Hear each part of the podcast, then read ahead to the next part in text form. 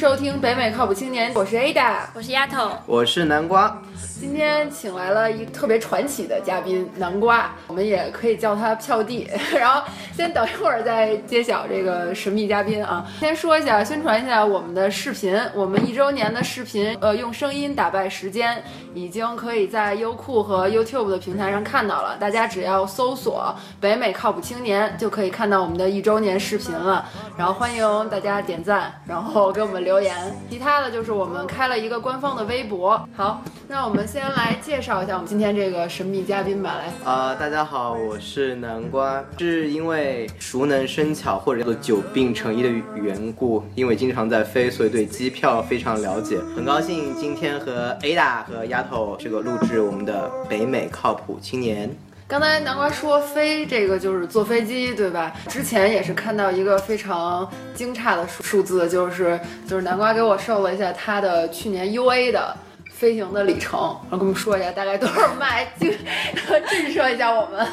呃，去年美联航我大概飞了一百五十 K 英里，就是十五万，应该是十五万英里。应该是以上，但我具体就没有那么准确的去看，已经不在乎那个数字的问题。我们可以跟大家说一下，一般如果要是从呃美国西海岸飞回国再飞回来的话，是多少英里呢？大概一般来讲，从洛杉矶飞到上海是六千四百八十五英里。OK，所以一个往返是一万三左右。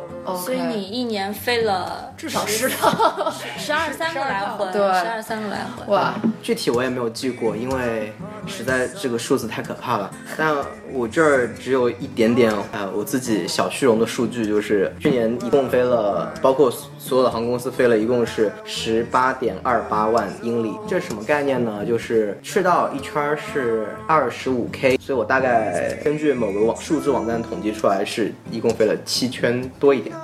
哇塞，就是绕地球飞了七圈多一点儿。我们以前听什么奶茶广告？那个。也是那个香香香香，我们不植入广告啊，这个跟我们无对，不植入广告。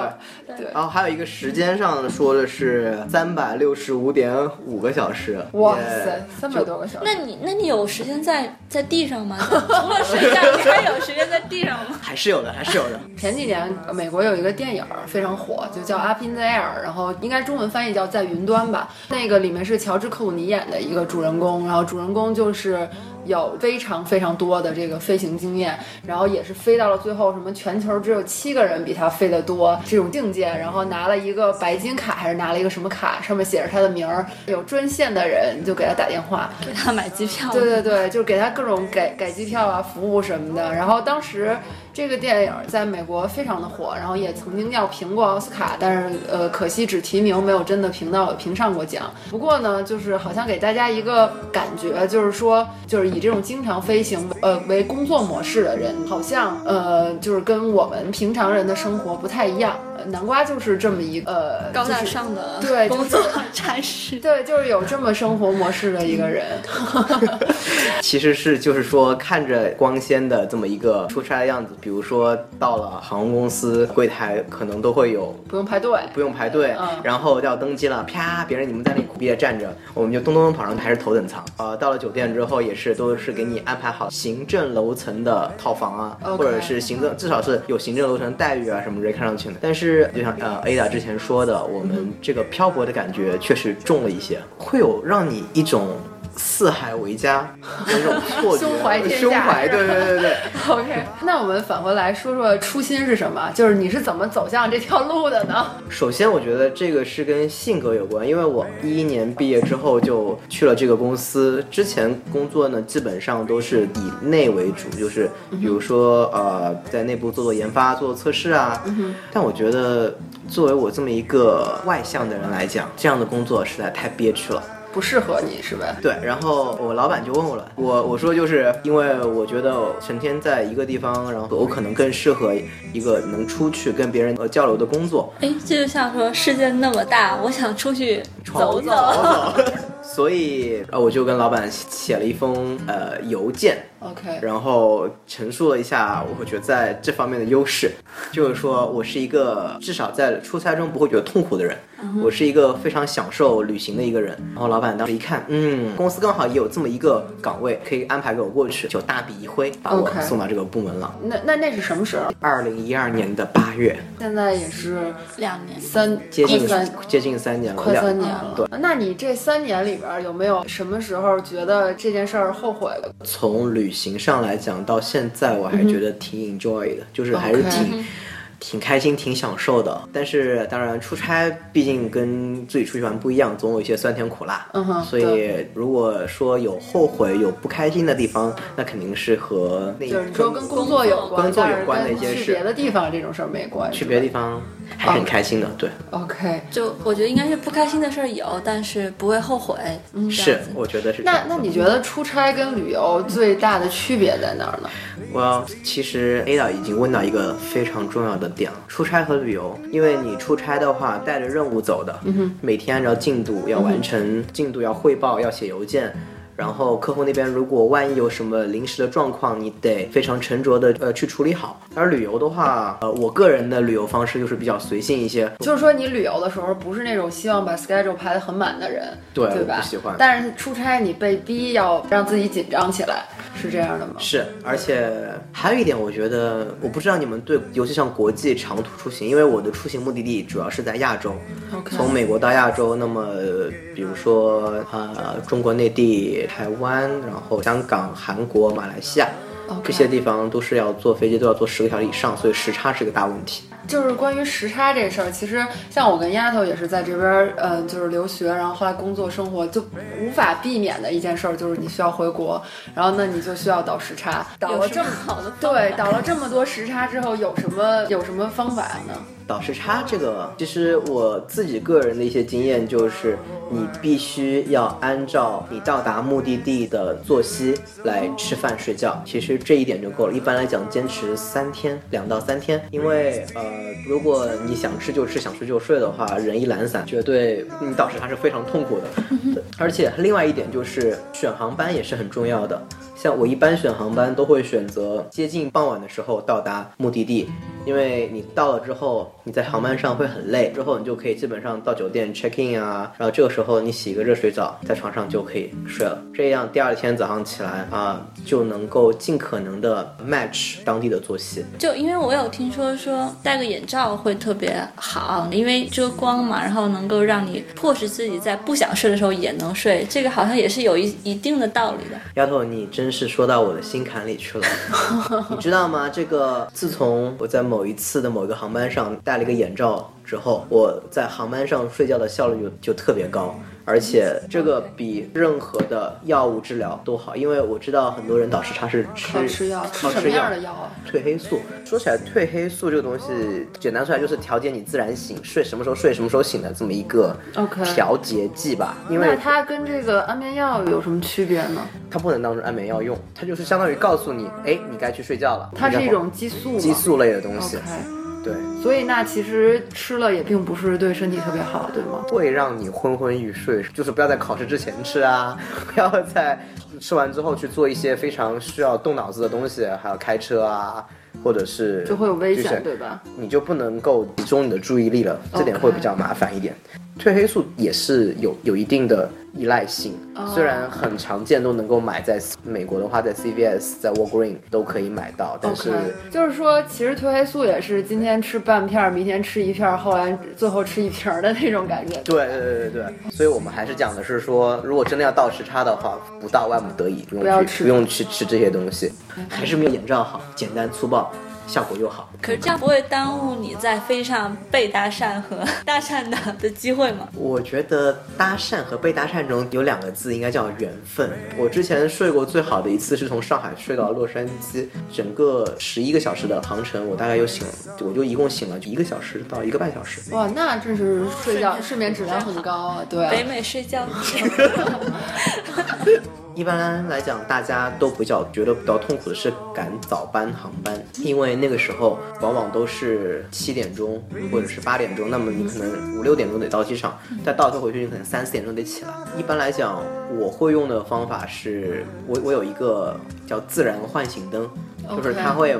模拟外面的阳光情况，利用你的生物钟，因为人其实是有一种感光的一个，如果那个外面的光能够把那个感光细胞给唤醒的话，你起来就会相对就是说，你其实身体是有一个作息的，就感知，比如说早上太阳出来你要起床，晚上要要休息的。这个东西跟眼罩是一个刚好相反的东西。嗯眼罩是强迫你，它刚好把光给遮了，然后睡觉。这个灯是帮助你在你想起的时候起来。其实这也是一好事儿，就是要平常我们要是对啊我也起不来，想说，是不是也是可以用这个利用这个灯来我那个什么？觉得可以，因为之前微信上不是转一篇文章特别火嘛，就是早起，就是要要体验早起的人的生活是怎么样。我觉得可以借助这个灯来来体验一下。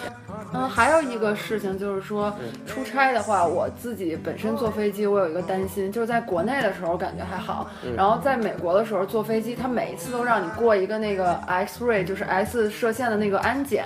然后我觉得你其实去医院检查的时候，我们也知道，你一去，比如说照照这个东西的时候，医生都跑到那个屋里去，他都不会跟你在一个屋里，对吧？嗯那个肯定是对身体是有伤害的。如果你长期出差，长期受这个照射的话，会不会有一定的问题呢？其实是这么说的，在医学上是人体每年的辐射剂量是有一个有一个阈值的。嗯哼，说，所以这也是为什么航空公司会规定了它的飞行员和空乘每年不能超过多少个小时。OK，它有这么消息。那个机器，美国就是叫投降机，因为你每次过那个机器的时候，手是都要举手，然后它那个机器就能看到你全身里面有没有带枪啊，有没有带的东西啊之类的。这个东西 TSA 说是安全的，但是给我感觉它的辐射量肯定会比原来的金属门要大多大多。这也是为什么呢？他说孕妇和小孩以及老年人不要去做这个东西。哦，那这对这个，如果他说孕妇、老老年人、小孩不做的话，那就是说还是容易有问题。对，就是他，一是可能他不想担责任，嗯哼，二就是可能可能需要在一个安全和一个辐射剂量上面对。做一个 compromise。比如说我们平常我们不想进这个门儿，我们怎么去申请这个 TSA 呢？啊、其实你刚才说那个叫 TSA Pre，对不对？对，啊、t s a Pre 每年八十五美金 OK 然后它是在一些叫做所谓信任的乘客，嗯哼，部分机场提供的这么一个快速通关的服务。还不是说所有的机场都有这个。不是，它是呃大机场，一般来讲大机场都会有。OK 而它的好处就是你不用脱鞋子，嗯哼，因为你所谓的你是受信任的乘客，嗯哼，那么你不用脱鞋子，然后你的电脑甚至都不用拿出来，啊，这么好，对，然后就相当于过我们最原始的那种安检，就是一个那个门儿，就一个金属门，然后穿着鞋子咚咚咚过去了。当然就是你的你口袋里不要放东西，你手机什么东西掏出来。其实对于大多数人来讲，你不用把电脑从包里翻出来，不用把鞋子脱的，因为有时候脱鞋，尤其女生要脱什么靴子，你穿穿还要很麻烦，对，就很方便这样子。OK，呃，他的申请条件我没有记错的话，就是你要通过他的一些什么背景审查，你是，当然你不能是恐怖分子，你不能是什么什么之类的，对，大概就是这样子。而且，就算你有了这个 TSA Pre 这个通道之后，也不一定每次都可以用，因为在九幺之后，美国反恐一次次的升级，升级了之后呢，呃比，如说在特殊的，他特说还是不让他他说，或者我今天告诉你 TSA Pro 这条通道关掉了，那你就乖乖的去排原来的队，但是会会受到一些优待，会受到一些优待。这样的话，你说哎，我又不是绿卡，又不是公民，嗯对，然后呃，我申请不了 TSA Pre，、那。这个怎么办呢？那那我真的我不想过那个机器怎么办呢？你可以，如果你时间充分的话，嗯你可以跟那个安检的那个蓝制服的人讲说 opt out，O P T 哦 out，OK 这个词就是告诉他我不想过这个机器，OK 然后这个时候他会啊、呃你该放的东西要放到那个机器上，鞋子还是要脱掉，嗯电脑要拿出来，然后你过那个机器，但是你人就不用走那个东西，他会有一个叫独立的 pat down 的检查，就是他会派一个跟你同性别的人过来把你。就是摸一遍，对基本上？就是给你摸一遍，就给你摸一遍。那对，然后如果没有什么别的如果问题的没有什么，然后，他会再用一个试纸去擦一下，看你身上有没有什么爆炸物什么之类的。对他那个，我现在看那个好多机上都是只擦一个手，然后让你过，这个是什么原理？你知道吗？呃，相当于爆炸物什么的，一看有没有什么粉末，还是什么东西在身上。哎，说起来，我我有一次就是他 sample 之后出来之后，他有问题，结果就把带到边上一个小黑屋里面去再去检查了一遍。啊，那他有没有跟你说是什么问题？他就说我们机器说有问题，你就有问题啊。对，然后他他怀疑你携带武器吗？还是不会，他具体不会告诉你是携带什么。他就说我们要再给你摸一遍，然后再检查一次，然后第二次检查出来好的，哎，我说他到底发生什么事？他说我们也不知道，反正机器说你好你就好，你好你就好走了。OK，相当于这样子，对。然后顺便，如果既然你讲到 TSA 通关这东西，我就顺便再把一个叫 Global Entry 的东西也也讲讲一下。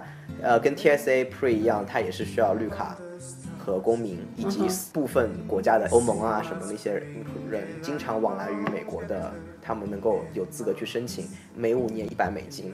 当然，他要需要通过一个比较严格的也是审查是吧？也是要审查，然后这个审查就是因为它跟出入境有关，所以他他要看你之前的入境记录，嗯哼，看你哎，如果你看你这家伙进前之前带过水果进来，这家伙之前带过肉进来，尤其我们中国人对不对？特别爱吃，没错特别有这什么肉什么之类进来的。哎，对不起，我有一个朋友就是之前若干年之前年幼无知的时候带了镇江的那个销肉进来 OK 然后被抓到了，被狗闻到，然后就抓出来了，倒是没罚款，但是护照上留了个记录。就他现在是已经绿卡很多年了，然后再去申请这么一个东西，还是不行。对，人家说，哎，你这很 clear 的，啊不行，这个地方曾经带过肉进来，然后就把它默默的拒掉了。OK，那我我们对我觉得这个信息挺好的。我们现在有很多那个朋友，就是或者留学生呀，回国经常，然后就会嘴馋啊，就会带一些肉，带一些水果什么的。嗯然后我觉得还是就是带之前还是要想想，说不定会对你以后的一些东西会产生影响影响。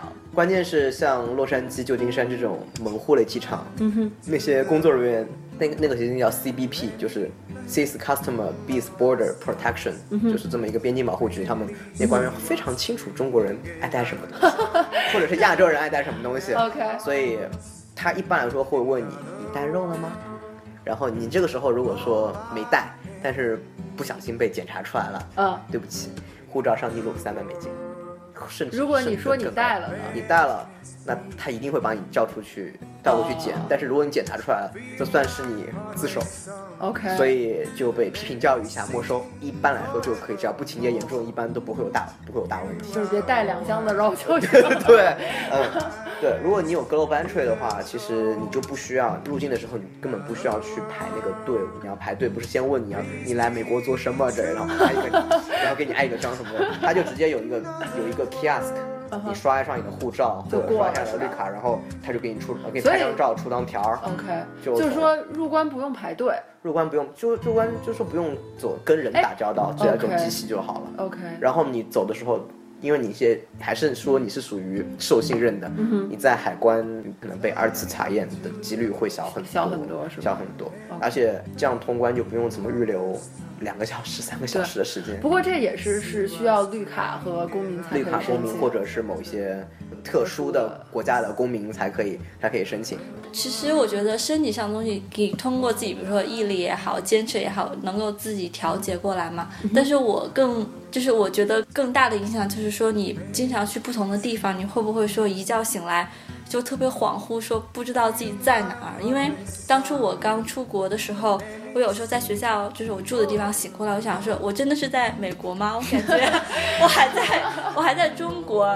就是这是一个，还有再就是我当时找工作，因为我学校在一个大农村里边，然后当找工作来三藩面试，我飞机降落的时候是晚上七八点，外边还有灯，我突然觉得能够在傍晚还能看到有灯的夜景，我觉得哎，我又回到中国了，就是会有一种特别错乱的对感，觉特别恍惚错乱，你会有这种我还好，我觉得我在这方面好一些，可能也是因为有工作压力的关系，所以我开头的前几天，我一定是知道我要做什么，我在哪儿，我需要做什么。你有这么一个任务的这么一个在这方面会好一点，但一般来讲，我容易弄错的时间就是今天是几号。哦我经常不能够，我我总会有一天两天一天左右的这种 difference。可是你今你误过机吗？没有，我导师没有误过机，但是就是告诉我几今天是几号，我基本上都是从机票里面推出来的。我在网上经常看到很多年轻的那个刚毕业的毕业生就会想说啊，我想出去玩，我想有一个什么样的生活和工作方式，但是其实并没有真的体验到这个。如果这个问题问丫头，丫头会有什么样的感觉？你会喜欢一个这种频繁出差的工作吗？或者说你你能接受最上限的是多少呢？我觉得对我而言，就是短时间内这样还行，但如果让我像南瓜那样两三年，甚至就是一个没有确定日期的截止点的话，我应该不能接受。而且这跟每个人就从小的习惯，包括我是女生，他是男生，可能也有关系。因为基本上女生到我这样工作三四年了，就想要安定下来了，但是男生可能觉得，哎，自己刚刚开始自己的事业，然后。想要看看外面的世界，想要多出去走走。就每个人会选择的方式不一样。对，我们我们就说每个人选择的方式不同吧。现在有很多女生也希望能够出去走走。对我们，我们给大家更多的选择空间，这样比较好。对，如反正我自己的体会是，我刚工作的时候，我会非常想去想要一份这样的工作，去面过很多 consulting 的公司，然后跟人家说我有多么的愿意去，对我愿意去 travel，我愿意去接触人，然后我愿意去每天有新的 part。那儿，然后一起工作，等等等等，然后等到就是工作了一阵子，当然最后看到我们公司会有 marketing，会有 sales，会经常出差什么的，自己也会考虑，就是说到底为什么，呃，就是到底自己能不能接受这种生活状态？我是觉得自己可以接受那种。百分之十到二十的出差就是我的极限了，对对对，因为我其实跟南瓜一样，我很喜欢旅游，但是我不太喜欢有一个任务出去玩儿，这样的话就容易觉得达不到那种旅行的那种目的。就是既然我们最开始就介绍了那个南瓜是票地啊，然后票地肯定是有很多买机票的那 tips 给我们分享。就现在还是主要是微信和微博为主。嗯哼，腾讯微信我公众号叫北美票地，其实就是我。OK。然后对，然后呃里面会介绍很多关于机票方面的知识，然后。最重要的就是，哎，我会告诉你哪儿有便宜机票。机票这个东西，其实一是有方向性，二是有季节性。OK，方向性是指呃，机票你得是中美中，还是美中美，就是这个叫方向性。你不能说我买了一张中美中的机票，然后我说把中美这段给扔了，然后我只飞美美国到中国这一段，这是不可以的。呃，就是说，其实你从，比如说你你是中国公民来美国玩儿，和你是在美国要回国，这两个机票是有差价的，是吧？价格是完全不一样的。待会儿你就知道了。我们可以举一个特别极端的例子。嗯哼。首先我们来说一说美国、中国、美国传统的旺季是十二月十五号，就是到一月十五号，大概这个时间之内，一是学生放假，嗯，二是上班的人。会有一个元圣诞到元旦的这么一个假期，对，然后一月初回回程的时候又是学生开学，你大家回去上班的时候，OK，这个时候基本上是全年最贵的时候。我不知道 Ada，你这个时候有没有去看过机票？我有，我有，我有这个时候回过国。所以这种时候基本上你看到一千六左右的机票，嗯，一千六美金的机票就已经算便宜的了。忍忍吧，买吧。对，第二个旺季是其实已经开始，就是。啊，五月十五号到八月初左右，这个是为什么呀？这是学生放假的旺季，也是暑假是吧？这是暑假的旺季。五月份回去，因为大家相当于每个学校放假的时间不是特别一样，相对好一点。但是如果你八月从中国回来，嗯哼，对，那个时候机票那是特别贵。我曾经记得我去年七月份，当时是公差回去的时候，最后买了一个机票过来，就是单程就是一千六百美金。哦，这么贵？对，然后这还是我到洛杉矶就属于。啊，洛杉矶属于这个市场比较便宜的地方。如果你去中部交通不太发达的地方的话，奔着两千美金走的。从中国、美国、中国，如果是这个方向走，就比如说父母探亲的时候，传统的旺季是一春节期间。啊，对，没错，对，这是大家爱来的地方，因为中国放假。对，二元旦期间。十一五一是吗？还有。对，嗯。几年前吧，我觉得三年前之前，春节和国庆其实是划在淡季里面的。啊，是吗？但就是因为这几年咱中国人民有钱了，嗯，然后签证时间又长了，签证政策又简化了，嗯啊，大家都想走出去看一看。OK，所以。硬生生的把这两个淡季变成了旺季，知道吗？就硬生生的，然后对，所以你会看到，如果九月份从中国来美国再回中国的这么一个往返机票，你发现九月份来，然后回去可能就八九百美金的样子，嗯哼，然后突然之间什么九月二十八号、九月二十九号来，然后十月七号、六号回去，怎么会蹦到一千九百美金去了呢？OK，然后就呃这就是是完全说明了这个问题。对我说完旺季之后，我们来说说淡季。淡季就很简单，就是我们需要买机票的季节是吧？对，就你们需大家需要买机票的时候，像传统的淡季，从美国出发的话，就是三月份到四月份，OK，然后以及九月份，其实是严严严格讲，八月的最后一周开始到十一月感恩节结束，啊，这段时间是它传统的淡季淡季，以十月中旬到十一月底，从美国出发嗯是最便宜的。便宜到什么程度呢？我就说了吧，啊，前段时间的票地我之前发了一个消息，是波特兰到香港五百多美金，这么便宜，往返含税。这么便宜，对，OK，就但是要有一有一个 stop，但是从对于五百多来讲，已经很便宜了，这你还在指望什么，对不对？对，对，然后所以这个时候北美同学为什我会建议大家选择感恩节回国，而不是圣诞节回国，是对，因为感恩节假期稍微短了一点，但是感恩节你能够买到三位数的机票。圣诞节，对，呵呵，呵呵，对，对。如果是呃从中国中国出发的传统淡季的话，嗯春节之后到四月底，OK，这个时候五月份其实算是一个平季，不属于一个淡季，因为五月份的话，家长开始过来参加毕业典礼了，这是一部分客流。对，然后嗯，就是暑假快开始了，嗯然后呃，现在还有现在六月份开始，为什么机票会贵的原因，也就是因为一方面是学生的问题，夏令营啊什么之类的，啊，就是有那种对，好像对旅游团对对，好像说是有旅游团这种暑期旅游团，还有这种在美国什么打工的，然后在美国实习三个月的，好像对对对都是对对暑期这一所以这部分把原来不太旺的旺季又炒成了一个很旺的旺季。OK 对，然后再就是啊、国庆之后到十二月中 OK 这一部分时间也是个淡季。嗯哼，然后呃，我没有记错的话，东航前段时间有秒杀，上海到洛杉矶四千块人民币往往返还包税，四千块人民币。那也是对，这也是很便宜，四千块就能来美国，对啊，对吧？想想想看，春节时候四千块，你还不一定飞到三亚呢。是是是是是是，对，然后就是一月中到春节前，嗯会有一个非常小的 gap。所以呃，有些时候出行是刚需，那没有办法，比如说我只有这时候有假，那我没办法去买这个高价票。嗯那有些时候，如果你能够合理的安排你的假期，或者你的时间比较灵活，嗯我觉得从全美各地出发买到三位数美金的，都有可能是吧应该不极端的说，应该百分之八十九十应该都是有可能的。？OK 而且像如果像，尤其居住在洛杉矶周围和纽约周围，嗯哼，这两个航空公司，这这两个这这两这两个地方资源太多了，然后就会突然会出现那种神一样的价格。啊 还有一个还有个地方是西雅图，我不知道为什么最近西雅图出发的这些特价特别多。